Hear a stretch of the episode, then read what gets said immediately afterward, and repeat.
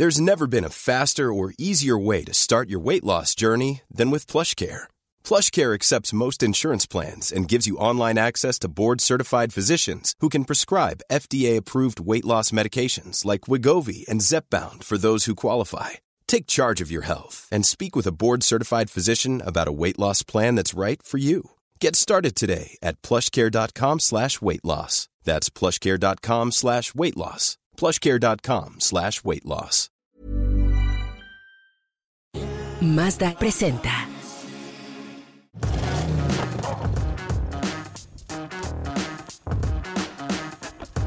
¿Cómo se mueve México? ¿Cómo se mueven todos los países? Principalmente en autos. Así es, motores y ruedas. Y esta movilidad nos ha hecho, obviamente, que seamos grandes aficionados de movernos. Yo soy Oscar Sanabria, esto es Motors and Me y quédense porque hoy tenemos un programón, una invitada realmente noble. Y vamos a tener obviamente notas de autos, quédense, pruebas de manejo, presentaciones, lanzamientos y todo lo que quieren saber.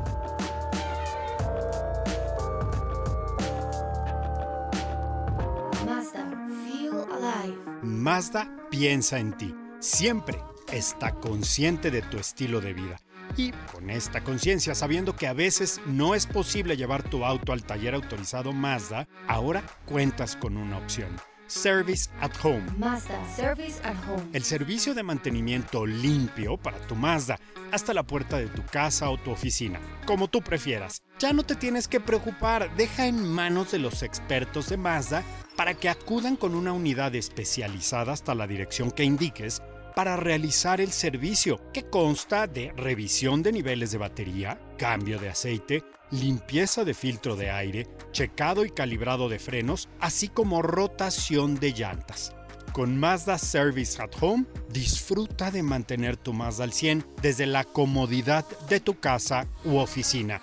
Y en estos tiempos, créanme, es lo que estábamos esperando. Gracias Mazda. Mazda, feel alive. Y el día de hoy nos vamos a mover en una carpeta no roja, morada, porque se trata de la realeza. Hoy me acompaña aquí en el programa Gaby Morales Casas, una extraordinaria periodista, pero antes de eso quiero decir que una gran mujer, una gran amiga, una persona que tiene un gusto muy refinado para el vino, para la buena comida y los detalles. Mi querida Gaby, bienvenida.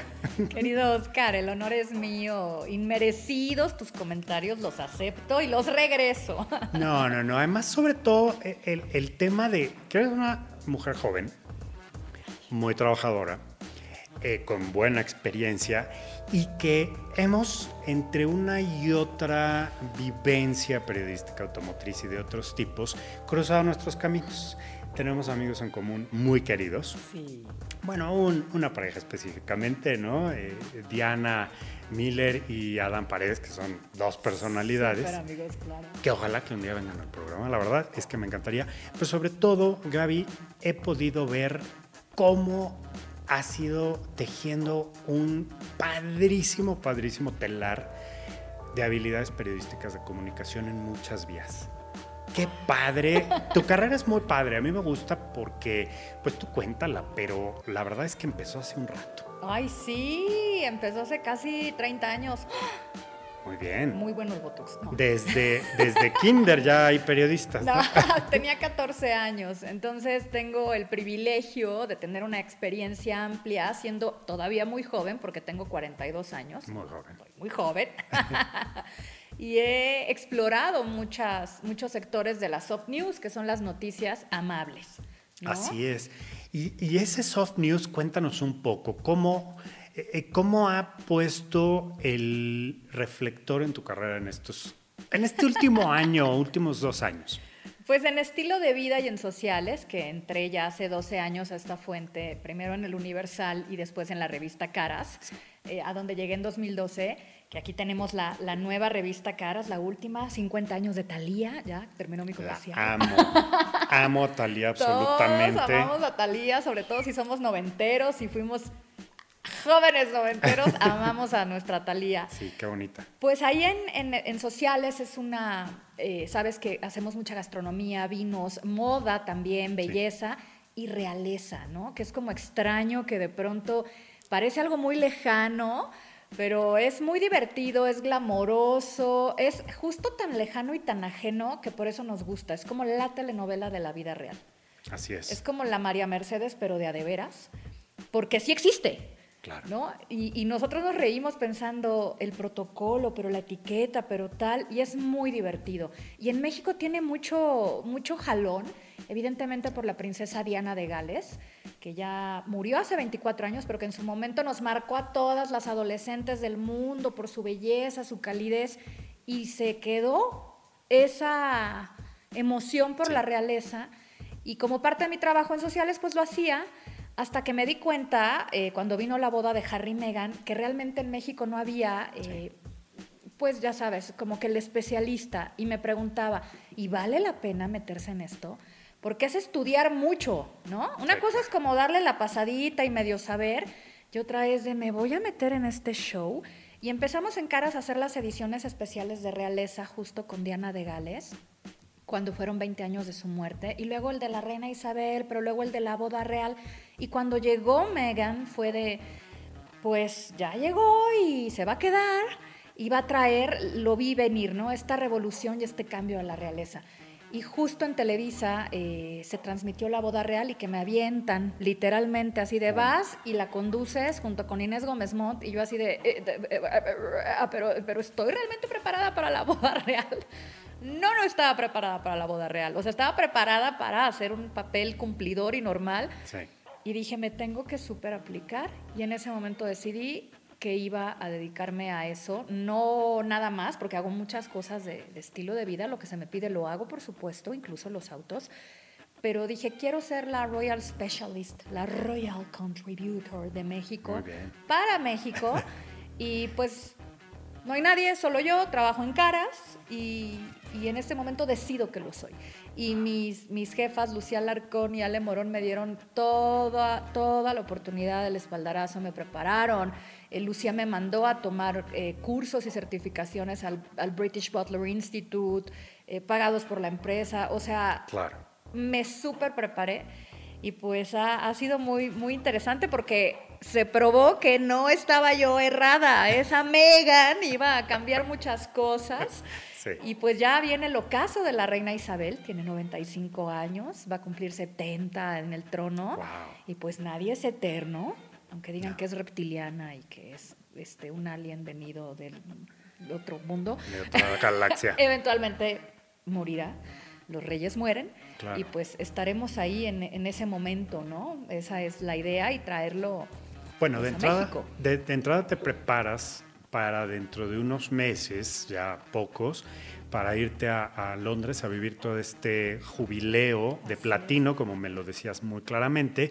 Y eh, yo creo que de ahí podemos de- eh, tender una cantidad de redes y e historias y platicar contigo porque yo, te- yo voy a soltar una pregunta al aire, ¿no?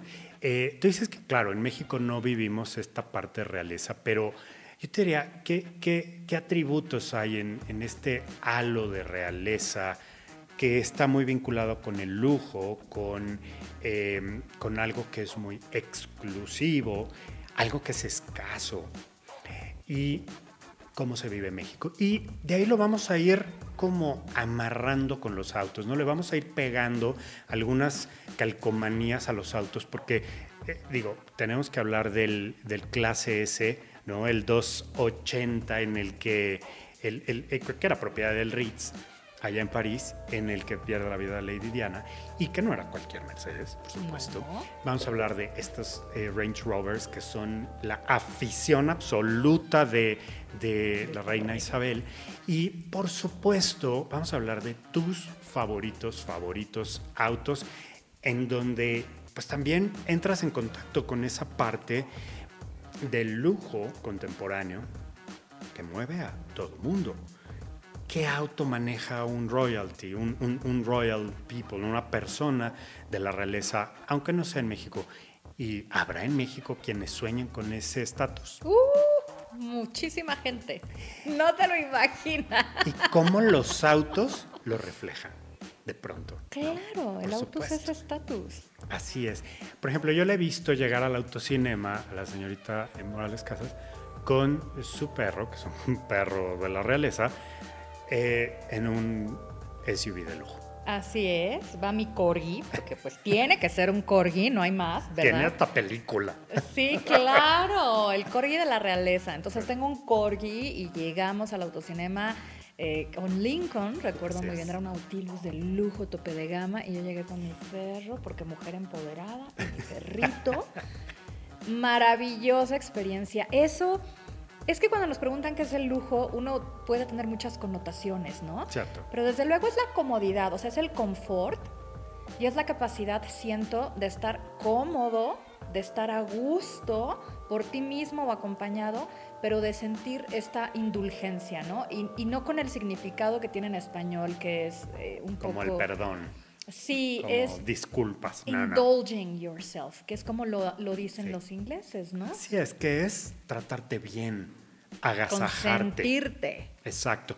Y, y hay un tema que yo creo que, que lo tienes eh, también en la agenda, pero es el poder. El poder de un motor en un vehículo premium, ¿qué tanto se equipara con el poder de, de- de un noble, no? ¿Qué tanto esta capacidad de acelerar, frenar, de rebasar a todos y de pronto llegar como este quiet flight, ¿no? Como el príncipe Charles. Ese qué bárbaro, Que, ¿cómo le...? que, por cierto tiene Aston Martins, tiene Jaguars. Él, él es el rey de los Aston Martins. Hay Así uno es. que se llama el Aston Martin Príncipe de Gales.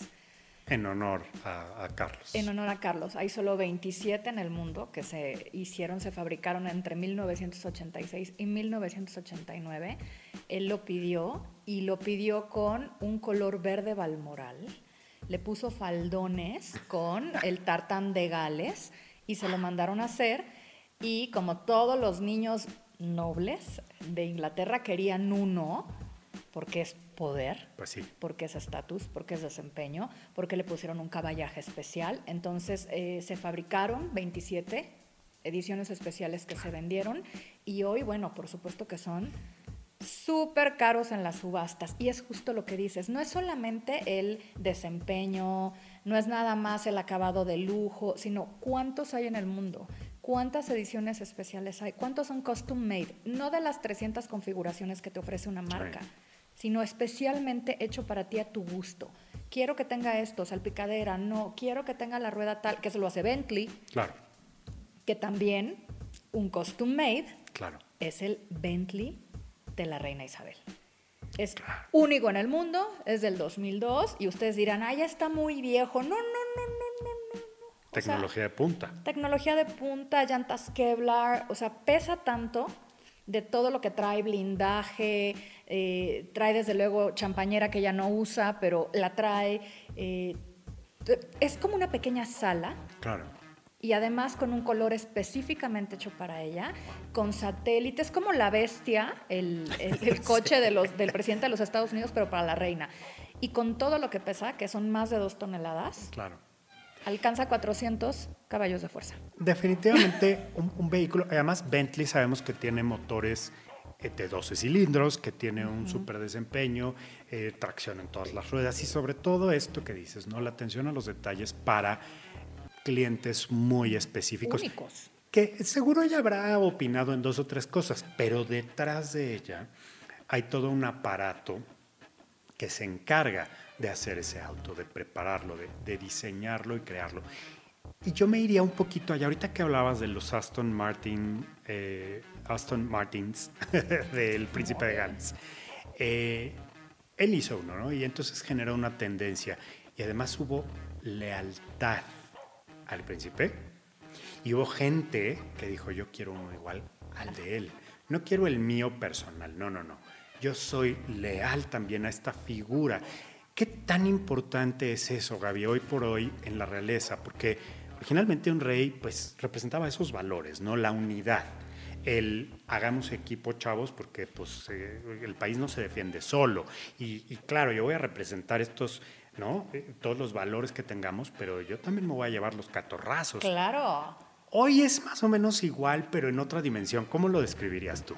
Pues antes eh, gobernaban, los reyes. Y no solo gobernaban, sino que además su ADN, que digo, lo sigue siendo, eh, de los presidentes, todos quieren ir a la guerra, o sea, dices war y todo el mundo quiere ir, todas las grandes potencias, pero en aquellos años que eran imperialistas, pues el rey iba a la vanguardia de, su ejército y ellos encabezaban las batallas. El último rey en hacerlo en la Gran Bretaña fue un Hanover, que es un antecesor de los Windsor, y te estoy hablando del siglo XVIII. El último rey que estuvo en batalla. Y después de eso, que ya se inventó la figura del primer ministro para gobernar, de todas maneras se seguían yendo a batalla. Sí. ¿Y en qué quedó ya en el siglo XIX eh, la figura del rey? Y ellos lo, lo ponen en el, en el Parlamento, es la encarnación, the embodies of the citizenship of, of Claro. UK, ¿no? O sea, ellos se supone que muestran o que son el epítome de el británico como debe de ser, en su integridad, en su moralidad. en- por eso, claro, que es un problema, ¿no? La infidelidad de Charles hacia Diana, es un problema que el duque de York esté involucrado en un tema de pederastia, es, es un problema que la integridad y la moralidad de los royals esté comprometida, porque se supone que son la cara hacia el mundo Claro. Y no nada más hacia el mundo, sino hacia el ejemplo hacia los mismos ciudadanos. Ese es el papel que tienen Claro. y particularmente ellos, los Windsor. Es tradición, es glamour. Sí. Ellos venden show. Porque en España el rey se proclama, no se corona. Va al Congreso, Sí. No hay corona, o sea, se le pone la banda, firme usted, es un contrato constitucional. Igual en, en Suecia, en Noruega y en, y en los Países Bajos, son monarquías constitucionales Claro. y cuando ellos toman la corona o se proclaman, juran lealtad a la constitución. En la Gran Bretaña, tú juras lealtad a la reina y a Dios, ¿no? De la que ella además es cabeza de la religión anglicana. Y si tú eres un miembro del Parlamento eh, demócrata liberal antimonárquico, pues cuando tomas posesión, ¿verdad? Tienes que ir y decirle, juro a la reina lealtad. Y es como de, pero no se lo tendría que jurar a la Constitución. Entonces, ellos están por encima de la ley, de la Constitución, de todo. Están por encima, eh, vamos, la reina le habla directamente a Dios, ¿no? Entonces, esto es glamour y es verdaderamente show. Claro. Ellos viven, los Windsor, de esa tradición que, Oscar, de verdad te lo digo, hay cosas que se siguen replicando desde Enrique VIII, Enrique VII, que te estoy hablando de 1530 y tantos. Wow. Y se siguen haciendo. Sí. No, 600 años después, ¿no? La forma en la que se monta la mesa, ciertos, eh, los subtleties, que, es- que son los biscuits de hoy, ¿no? Los biscuits. Esos sandwichitos y esas cositas son una de... Digo, no he probado los de la realeza. Pero aquí se hacen con el pan de caja, yo te lo sé hacer. Que esa era la, la- la primera pregunta que me hacías. ¿Cómo tropicalizamos o aterrizamos eso, no? Ese show, ese glamour. La etiqueta británica es lo más divertido del mundo Claro. porque es tan exagerada, pero sí funciona porque tú das una cena y entonces haces tu montaje imperial Ok. y das tu tarde de té y pones todo al estilo británico y es Wow. encantador y divertido. Y además esa etiqueta tiene hoy en día una connotación de inteligencia emocional. Yo las últimas certificaciones que tomé, que son las más recientes, eh, que dan lo- las grandes casas de etiqueta, de Breads, eh, de British Butler, te enseñan una mayordomía para eh, pulirte emocionalmente. Ya es etiqueta emocional, ya es inteligencia emocional. O sea, la etiqueta es una herramienta no para fingir, no para quedar bien, es para mostrarte como una persona Claro. Eh, inteligente, como una persona empática, eh, como alguien que escucha, e incluso esos pequeños detalles se pueden ver hasta en cómo tomas esto, eh, la taza, ¿no? Que tiene su maña, también hay cosas que se siguen haciendo súper ridículas del tipo, el café se toma así, metes los dedos en, en la orejita, pero el té no. Lo tienes que, bueno, esta es muy grande, pero en una taza de té es más chiquita, entonces solo lo tomas Como apretando. apretándolo. Ok, wow. Lo aprietas, ¿no? Y, y- y- y- y- y simplemente por el movimiento de las falanges ya subes, abanicas el dedo.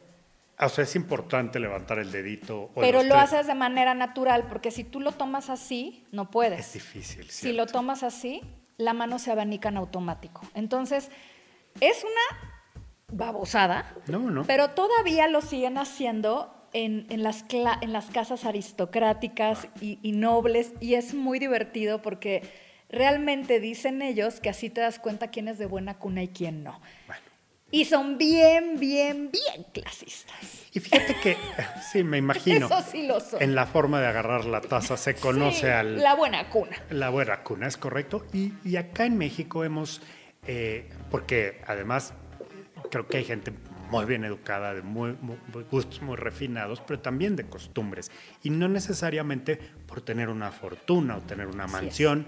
En México no hay castillos, pero digamos que lo- lo- las haciendas o estos Sí. espacios que de alguna manera... eh, reverberan en esa nobleza que hubo en México hace varios siglos, eh, eh, nos, nos quedan estos espacios de, de sueño, de aspiración, de pertenencia. Porque aunque no somos dueños ni de una piedra, de ningún palacio, ¿no? Pero sí formamos parte de esta cultura, de este grupo de lealtad, ¿no? De identidad. Así es. Y hablábamos justo de las clases que eran en su momento las castas, ¿no?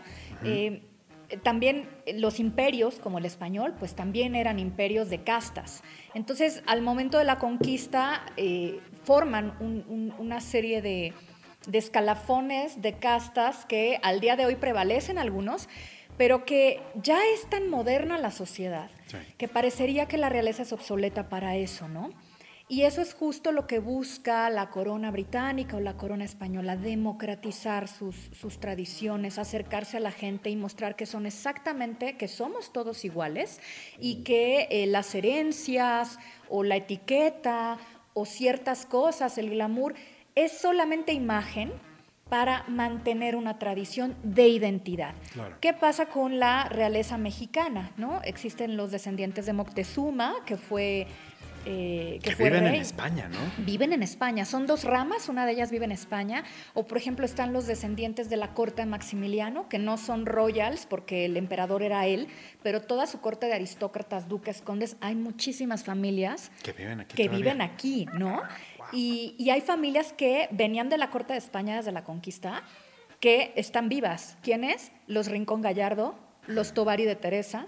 Son familias, los Limantur, son familias virreinales, o sea, que llegaron desde España, que tienen títulos, que, que no están extintos, que en España todavía están vigentes Sus, sus títulos nobiliarios. y que aquí tienes, bueno, gente, ¿no? Eh, Rafa Tovari de Teresa, López Portillo, ¿no? Que tiene mi edad y que es abogado, pero es, es muy curioso cómo él, y, y porque lo conozco, es todo así, es, es, es un príncipe, él es un caballero, él, él no pierde es- ese linaje, ¿no? Del ADN y, y pinta y es muy exquisito. Y hay familias que todavía tienen ese halo eh, virreinal del porfiriato también, que ya, es, que ya sucede en, en- en tiempos de la reforma, pero don Porfirio era un gran aficionado Sí, a realeza. la realeza.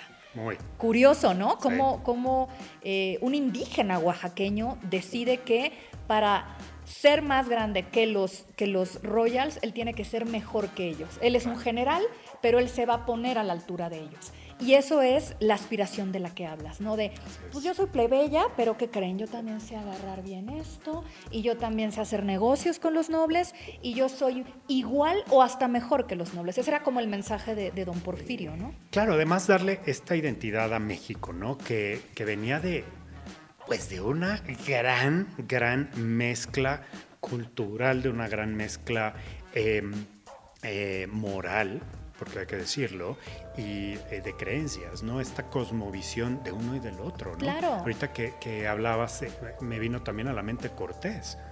Y también sus descendientes están vivos, ¿no? Sí, y también. Entonces, y también tienen un linaje. Y ¿no? tienen títulos, por supuesto, se les títulos. otorgó. Y, y ahora que lo decías, ¿no? México, el México antes de Don Porfirio era súper provincial. Claro. Paseo de la Reforma era una terracería. Él es el que lo convierte en una metrópoli moderna y lo hace justo emulando estas relaciones con eh, pues la- la- las cortes francesas de los Luises que existían todavía y que coincide la Revolución Francesa, pero a ver, de la Revolución Francesa y María Antonieta y todo eso todavía pasaron 100 años, ¿no? Entonces, todavía lle- llega Luis XVIII y ese es el que tenía relación con don Porfirio. Entonces sí toma él esta parte monárquica de barroca, de eh, el oro, Versalles, tenemos que modernizar a México y hacerlo, deja- que deje de ser un pueblo y que se convierta en una metrópoli digna de la realeza. Pues no le alcanzó el tiempo, ¿no? Para terminar el monumento a la revolución. Bueno, No, pues era, imagínate si le hubiera alcanzado el tiempo a Don Porfis. que era todo un proyecto, un proyecto, pues era la, la- la Cámara, ¿no? El Eh, Capitolio, quería hacer su quería hacer su. Capitolio.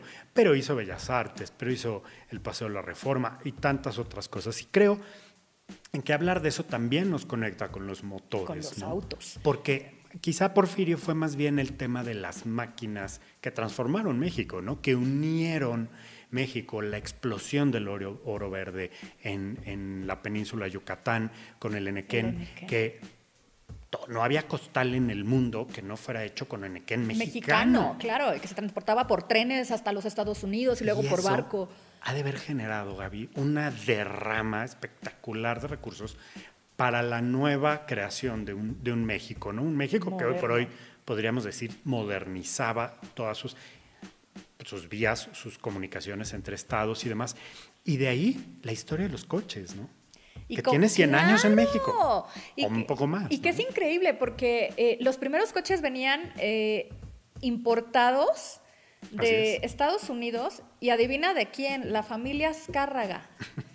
Claro. En Coahuila ellos tenían una pequeña como concesionaria y ellos compraban, importaban directamente los Fordcitos, los T-Model Claro. y de Coahuila los traían al centro de México. La primera concesionaria estuvo, o ni siquiera sé si esa concesionaria, pero era tienda en Bucareli. En Bucareli, en el centro, En exactamente. el centro, Sí, en mil- sí. era que 1902 o 7, fue hace poquito, ¿no? Eh, el, el tema es, el tema es que los Fords no nada más llegaron a México.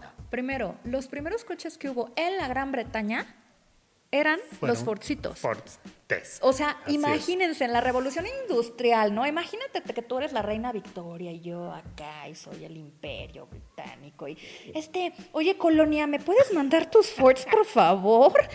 ¿No? Que no tenían ni 100 años de, de independencia los estadounidenses y ya les surtían de coches a los británicos. Es que eh, por eso empezamos el programa así. ¿Cómo se mueve México en la historia? ¿Cómo se mueve el mundo?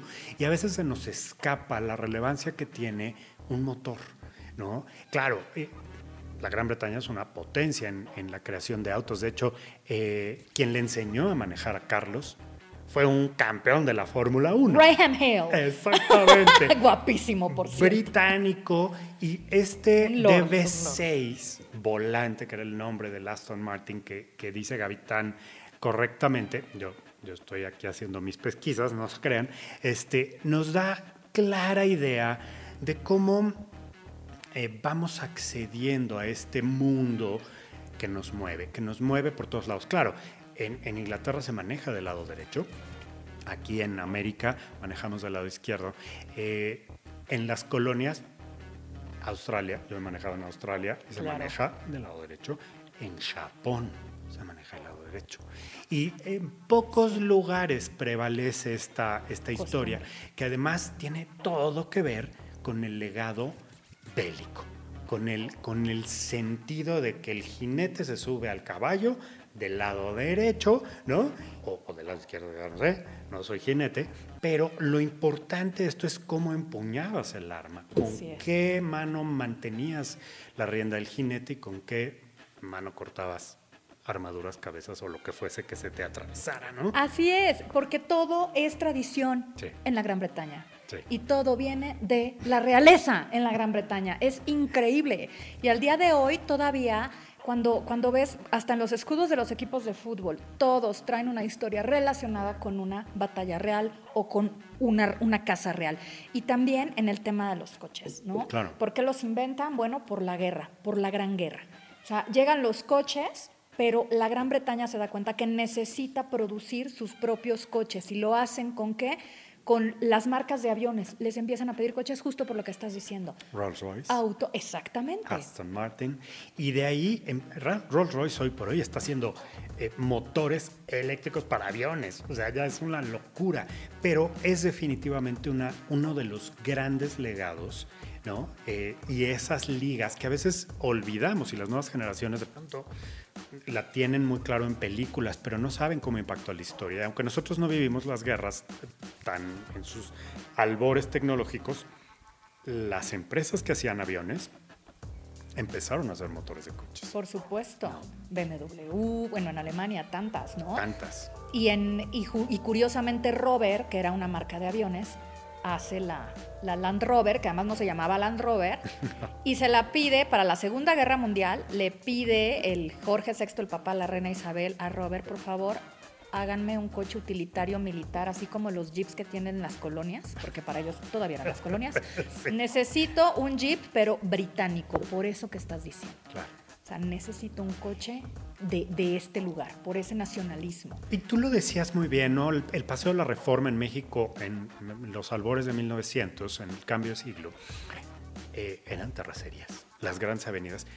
El día que llovía, como ha llovido, porque seguía, porque pasaba, ¿no? Porque estas temporalidades son cíclicas, pues este, México era, Se acuérdense, inundaba. era un lago.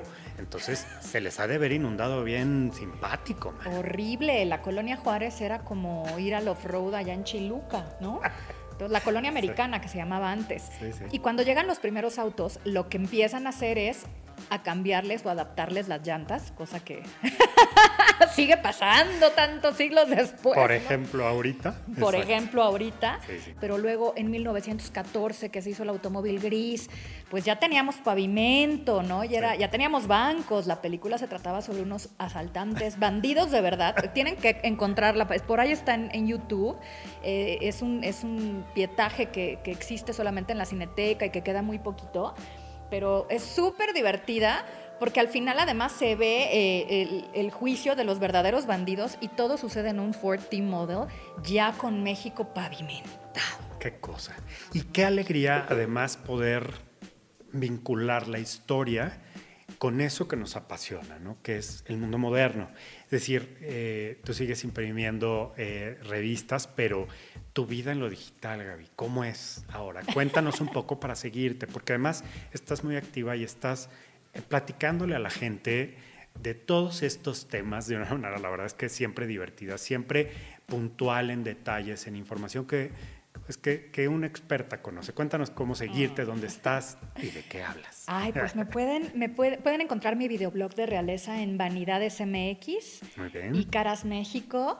Ahí me encuentran para hablar de, hablamos de historia de la realeza, hablamos también del gossip de lo que pasa ahora y sobre todo hablamos de etiqueta y protocolo y de cómo te funciona para la vida actual en un país como México, que no es monárquico, sobre todo en ciudades urbanas. Pero para no hacer el oso, ¿no? Ajá, exacto, para que, para que tengas este elemento distintivo, divertido y sobre todo lo que les decía al principio, esta etiqueta emocional. Así y es. también, bueno, me pueden seguir a mí de manera personal en Instagram, arroba Gabriella Morales Casas, así como suena, y en Facebook. Así es. Y ahí me pueden ver y podemos platicar también. Justo tengo por ahí un par de videos hablando de, de la reina y Land Rover, del príncipe Carlos y su colección de jaguares, que ya los hizo eléctricos porque él es ambientalista. Hay muchas cosas interesantes de la realeza muy positivas que dejan, ¿no? Oye, y sobre todo ver que em, lo que estamos viviendo hoy, el mundo del lujo, del que yo te invitaría a que después hablemos, porque es un, un tema que va pegándose cada vez más a la democratización. Así es. El hecho del celular simplemente, ¿no? Es la forma de hacer eh, democrática la comunicación, que antes estaba pues exclusiva o dedicada solo a algunos pocos. Eh, el hecho de la tecnología que nos abre puertas espectaculares a vivir cosas que antes solo algunos podían ver y tener y experimentar. Y que esto también enriquece nuestro espíritu, nuestra creatividad, nuestra mente, y sí nos impulsa a, a tener una ambición por ser mejores, ¿no? Exacto, aspirar. Yo antes no podía tomar un curso online de etiqueta. Claro. Tenía que ir forzosamente a la Gran Bretaña, ¿no? Ahora ya se puede. Ahora puedes comprar con un clic una muy bonita botella, ¿no? Eh, No, cómo no. ya podemos, podremos hablar otro día de whiskies y de la tradición del whisky en Escocia y la Gran Bretaña. Todo, todo nos lleva a la realeza, es lo que yo digo. Por eso me gusta, es divertida. ¿Y por qué los autos de lujo, muchos, tienen champañeras incluidas o kits o sets para hacer un día de campo con un par de copas? Para pescar. como, como lo hace Rolls Royce, Cunningham, por ejemplo, o para pescar, o para simplemente disfrutar de los placeres simples de la vida, porque al final el lujo tiene que ver con esa sencillez de encontrar la belleza en donde quiera que esté. Exactamente. Mi querida Gaby, qué lujo manejar. ¿Cuál es tu auto favorito? Tengo muchos, pero ah, BMW M3. BMW M3. Que yo conduciría, así que yo quisiera, pues claro, quiero el Jaguar y Type Zero Concept de Harry y Meghan, pero este, eh, el BMW está bien. Manejar en ciudad, carretera o, auto- o pista de carreras. Pista, por favor, es lo más divertido. Y para eso denme un Mustang. para la ciudad quiero una camioneta. Me encantan las Lincoln y me encantan las BMW también, las X. Y esto, y bueno, carretera, yo creo que, eh, pues cualquier coche, ¿eh? porque no es el coche, es el piloto, ¿eh? Eso. Auto eléctrico, híbrido de gasolina. De gasolina. Ok, Petrolhead. La muchacha le gusta acelerar. No, pero también creo que eventualmente los eléctricos eh, serán más divertidos que los, que los, eh, los de gasolina. Ya hay Teslas y todo esto. Creo que también me gustan mucho, pero estoy muy acostumbrada a ese ruido del motor todavía. Y eso que dices me lleva a la última pregunta. ¿Tren, barco, avión o automóvil? Tren y automóvil. Tren y automóvil. Ese ronroneo del tren es Toda una experiencia. ¿verdad? Toda una experiencia. El avión es como utilitario, ¿no?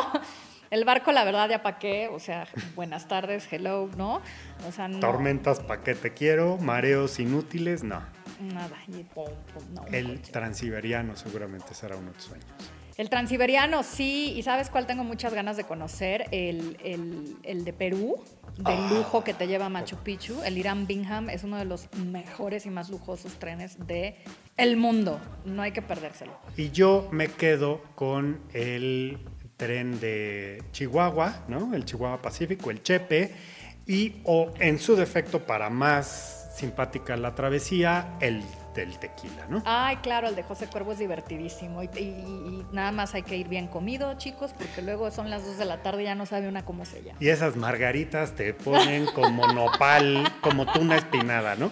Sí, sí, también hay etiqueta para beberts. Ya luego se las comentamos. Gaby, que no sea la primera ni la última que estés con nosotros. La verdad es que este espacio estamos construyéndolo. Es un lujo tenerte como de madrina.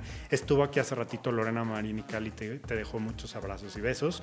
Y eh, qué lujo para mí, la verdad, contar con, con esta energía, con esta sapiencia, con esta calidad y sobre todo con tu amistad. Ay, igualmente, Oscar, te deseo muchísimo éxito, sé que lo tendrás y bueno, pues hay que, hay que hacer crecer este hermoso proyecto. Vámonos a manejar.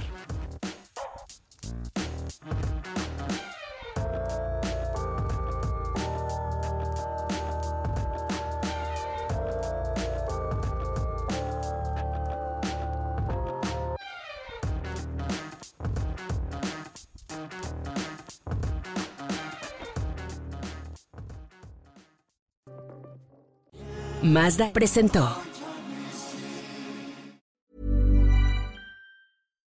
Deserves the best, and there's no better place to shop for Mother's Day than Whole Foods Market. They're your destination for unbeatable savings, from premium gifts to show-stopping flowers and irresistible desserts. Start by saving 33% with Prime on all body care and candles. Then get a 15-stem bunch of tulips for just $9.99 each with Prime. Round out Mom's menu with festive rosé, irresistible berry chantilly cake, and more special treats. Come celebrate Mother's Day at Whole Foods Market.